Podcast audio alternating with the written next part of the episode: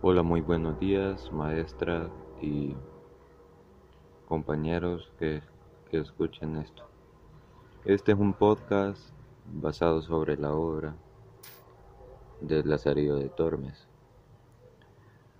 A continuación comenzaremos con la entrevista. Lázaro, ¿cómo cambió tu comportamiento? Durante las primeras visitas del Zaire a su casa, siente pasar y miedo por el color y físico del esclavo y por eso él decide cambiar. Dime quién fue para ti el mejor amo. El escudero, ese fue el mejor amo de Lázaro, porque era humilde y era una buena persona hacia él. ¿Quién fue para ti el peor amo? El buldero fue el amo más falso y que peor trató a Lázaro, porque su carácter era muy adulador. ¿Cuáles fueron los engaños que le hiciste al ciego? Le hace un agujero a la base del jarro y lo tapa con cera. Luego viene, le dice al ciego que tiene frío para sentarse en sus piernas y con una vela encendida empieza a deshacer el tapón y empieza a beber. Lázaro, ¿qué has aprendido con tu amo el escudero? Lázaro ha aprendido de sus años que la vida es un engaño, hipocresía, apariencia, es una lucha por sobrevivir. Y el tema de conversación es las experiencias de Lázaro con sus amos y quiénes son.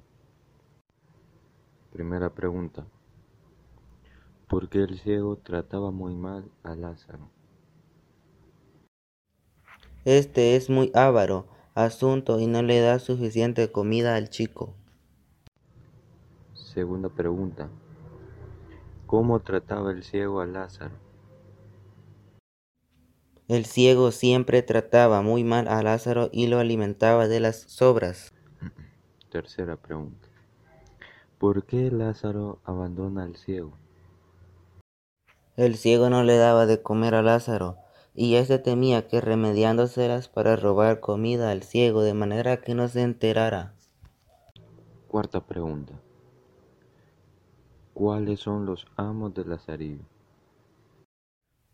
El ciego, el clérigo, el escudero, el fraile de merced, el buldero, el pintor, el capellán, el aguacil, el arcipreste de San Salvador.